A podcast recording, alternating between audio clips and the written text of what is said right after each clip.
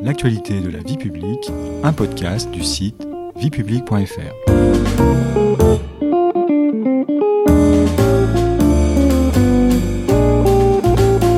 Bonjour à tous, bonjour Stéphanie. Bonjour Patrice. Dans l'épisode précédent, l'épisode 5 de notre série consacrée à l'élection présidentielle américaine, nous avons abordé une question essentielle, celle du financement des campagnes électorales. Aux États-Unis, en effet, lors des derniers scrutins présidentiels, les budgets ont atteint des montants absolument colossaux.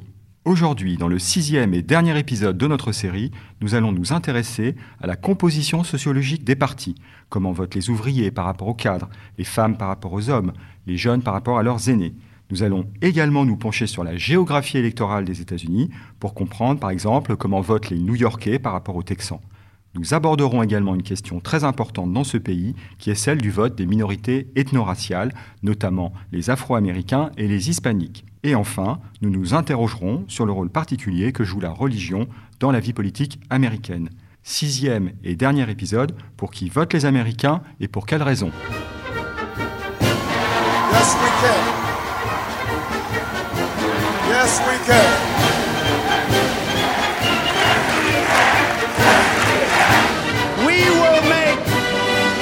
America safe again. And we will make America great again. God bless you. Première question Stéphanie, peut-on dresser un portrait de l'électeur républicain et de l'électeur démocrate? Commençons d'abord par les républicains. Si on devait faire le portrait robot de l'électeur républicain type, nous dirions qu'il s'agit majoritairement d'un homme, blanc, plutôt d'âge moyen ou avancé. Cet électeur a de façon générale un niveau d'instruction inférieur à la moyenne, mais peut aussi figurer parmi les plus fortunés des Américains et parmi l'élite. Le Parti républicain compte aussi dans ses rangs de nombreux évangélistes chrétiens, comme par exemple le vice-président actuel Mike Pence. Au sein de la frange ultra-conservatrice de ce parti républicain, on trouve également les militants du Tea Party, un mouvement libertarien qui s'oppose à l'État fédéral, dont est proche notamment Mike Pompeo, l'actuel secrétaire d'État des États-Unis, l'équivalent du ministre des Affaires étrangères. Ce mouvement a émergé à la faveur de la crise financière de 2008, au début du premier mandat du président Barack Obama. Quant à la base électorale traditionnelle du Parti démocrate, elle est constituée majoritairement de femmes, de jeunes, d'afro-américains, d'hispaniques, de syndiqués, de diplômés et enfin d'Américains dont la pratique religieuse est faible. Ces grandes tendances concernant l'électorat des deux grands partis sont-elles stables? Oui, Patrice, ces tendances sont stables. Mais il faut savoir qu'aux États-Unis, beaucoup d'électeurs ne votent pas systématiquement pour leur parti. À l'exception des authentiques militants, l'attachement au parti politique est plutôt faible. Beaucoup d'électeurs vont par exemple voter pour le candidat d'un parti lorsqu'il s'agit d'élire leur sénateur ou leur représentant au Congrès, mais à l'occasion de l'élection présidentielle, ils voteront pour le candidat de l'autre parti. Pourquoi aux États-Unis le vote est-il historiquement lié à l'appartenance ethnique? Les minorités hispaniques, asiatiques, votent majoritairement en faveur des démocrates, en raison notamment de la rhétorique anti-immigration développée par le Parti républicain. Les liens privilégiés tissés entre les Afro-Américains et les démocrates, eux, datent de la lutte menée en commun pour la promotion des droits civiques dans les années 60. C'est une loi fédérale votée en 1965 qui va véritablement changer les choses, n'est-ce pas? Oui, Patrice, c'est grâce à l'adoption de la loi fédérale interdisant la discrimination en matière de vote en 1965, le Voting Rights Act, que les Afro-Américains pourront enfin exercer leurs droits civiques. Les démocrates ayant apporté leur soutien à ce mouvement dans les années 60, les Afro-Américains vont dès lors soutenir très majoritairement ce parti. A contrario, les populations blanches des États du Sud basculent, elles, massivement à la fin des années 60 du côté du Parti républicain. Et cette année, le vote des Noirs américains, notamment celui des jeunes, va être particulièrement suivi. Oui, Patrice, en raison de l'ampleur prise par le mouvement Black Lives Matter à la suite de la mort de George Floyd, cet Afro-Américain tué par un policier dans des circonstances tragiques, très médiatisées sur les réseaux sociaux, le 25 mai 2020 à Minneapolis. Cette mort a soulevé une vague d'indignation d'une ampleur inédite et provoqué un mouvement de protestation à travers tout le pays, mais également à l'étranger. Et puis cette année, il y a également le choix très important de la colistière de Joe Biden.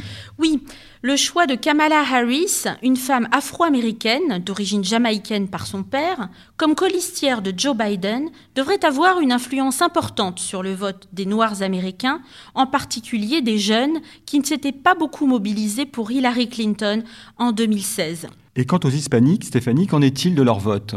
Eh bien, quant aux hispaniques, s'ils sont, comme on l'a dit, majoritairement des soutiens du Parti démocrate, leur vote se caractérise néanmoins par une forte diversité selon leur origine géographique et l'ancienneté de leur implantation sur le territoire américain, par exemple. Les hispaniques de Floride, originaires de Cuba, issus du mouvement anticastriste, sont plus conservateurs et plus proches du Parti républicain que les portoricains installés à New York.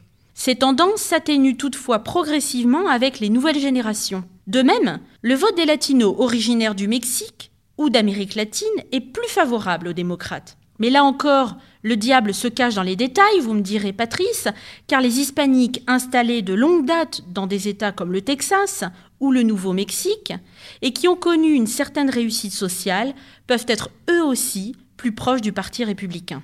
On parle beaucoup, Stéphanie, de la montée en puissance du vote latino qui, allié aux autres groupes minoritaires, pourrait conduire à l'émergence d'une coalition des minorités très favorable aux démocrates, sachant que compte tenu de l'évolution démographique du pays, cette coalition pourrait devenir progressivement majoritaire. Est-ce une réalité?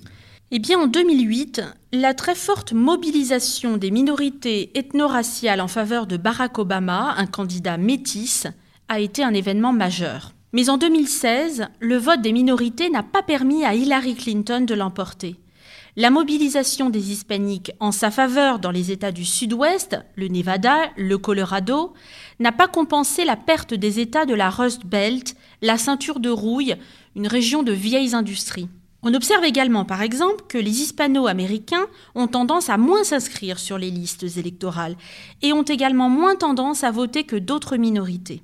Mais les partis politiques ont bien pris conscience que le vote des hispaniques constitue à terme un enjeu important. Cette minorité est en expansion sur le plan démographique, comme dans l'Arizona, un État traditionnellement républicain, mais qui du coup, cette année en 2020, pourrait basculer du côté des démocrates. Justement, quels sont traditionnellement les États fédérés ou régions des États-Unis où dominent les démocrates et les républicains?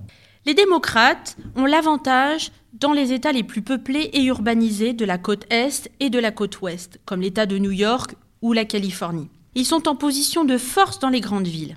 La région des Grands Lacs constitue également un bastion démocrate. Dans cette région industrielle du Nord-Est, baptisée Rust Belt, ceinture de rouille comme on l'a dit tout à l'heure, il existe une tradition syndicale qui reste forte, comme par exemple dans l'industrie automobile. Et la présence importante des minorités dans les grands centres urbains comme Chicago, Détroit, Cleveland, etc., joue en faveur du Parti démocrate. Quant aux républicains, les régions où ils dominent largement sont les États du Sud et du Midwest. Ce sont des États où la population est majoritairement rurale, blanche, et qui tentent à être conservatrices sur les questions sociales et de société. Ce sont ces Américains qui constituent la base électorale du Parti républicain. La polarisation politique du pays se reflète donc de façon assez schématique sur le plan géographique Oui, et puisque la plupart des États ne sont pas compétitifs, dans le sens où le vote est traditionnellement acquis à un des deux partis, on comprend pourquoi la stratégie électorale consiste en règle générale à concentrer ses efforts dans les États pivots. Les fameux swing states dont on a déjà parlé dans l'épisode précédent. Oui, Patrice, ces États indécis qui sont susceptibles de basculer dans un camp ou un autre. Attention, le statut de swing state peut évoluer au fil des élections. Depuis les années 2000, l'Ohio la Floride, le Wisconsin, la Pennsylvanie notamment figurent parmi les swing states. Stéphanie, quel a été en termes de géographie électorale le fait marquant de la dernière élection présidentielle en 2016 Le fait le plus marquant de l'élection 2016, qui a vu s'affronter, euh, rappelons-le, Hillary Clinton et Donald Trump, a été le basculement de la Rust Belt acquise aux démocrates dans le camp euh, républicain. Parmi ces États de la Rust Belt, Seul l'Illinois est resté fidèle aux démocrates. Hillary Clinton a perdu de justesse dans trois États, le Michigan, le Wisconsin et la Pennsylvanie, et ça lui a coûté la Maison-Blanche. Ce basculement électoral fut une grande surprise, mais s'explique par le fait que la crise économique de 2008 a très durement frappé cette région autrefois dynamique. Est-ce que les États pivots seront les mêmes en 2020 qu'il y a 4 ans? Il est probable, Patrice, que certains États qui ont basculé en 2016, comme la Pennsylvanie, le Wisconsin et le Michigan, pourraient jouer de nouveau un rôle important. Mais depuis les ravages de la crise sanitaire liée à l'épidémie de Covid-19 et ses conséquences désastreuses sur l'économie, l'évolution de l'électorat est devenue plus imprévisible qu'il y a quelques mois. Donald Trump va chercher à mobiliser la base électorale du Parti républicain, les électeurs aux tendances conservatrices des zones rurales blanches. Nous n'avons pas encore abordé la question religieuse. Est-ce que la religion joue un rôle spécifique dans les élections américaines? Eh bien, ce qui est très intéressant à retenir concernant les États-Unis, Patrice, c'est l'importance de la place du fait religieux dans la société. La religiosité des Américains est singulière si on la compare aux autres pays développés. Pour vous donner une idée, 87% des Américains affirment croire en Dieu et 55% disent prier régulièrement contre 10% seulement des Français. Comment explique-t-on ce degré particulièrement élevé de religiosité? Certains sociologues expliquent que la séparation entre les églises et l'État aurait entraîné un pluralisme religieux favorisant la création d'un marché de la religion et une forte participation religieuse.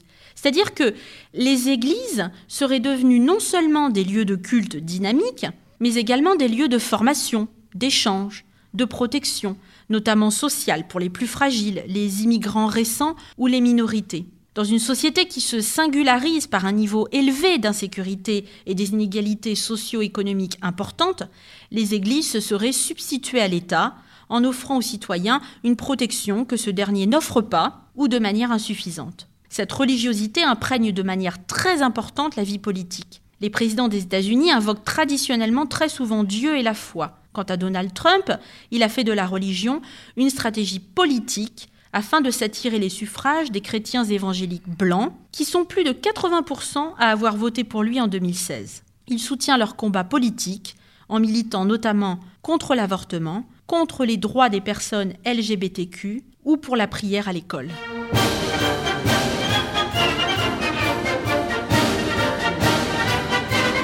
Merci Stéphanie, c'est la fin de cet épisode et de notre série consacrée à l'élection présidentielle américaine.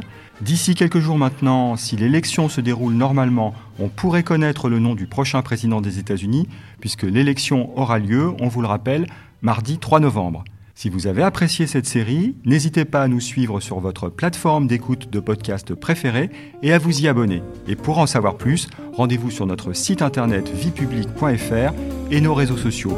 Au revoir Stéphanie, au revoir à tous. Au revoir Patrice, au revoir à tous.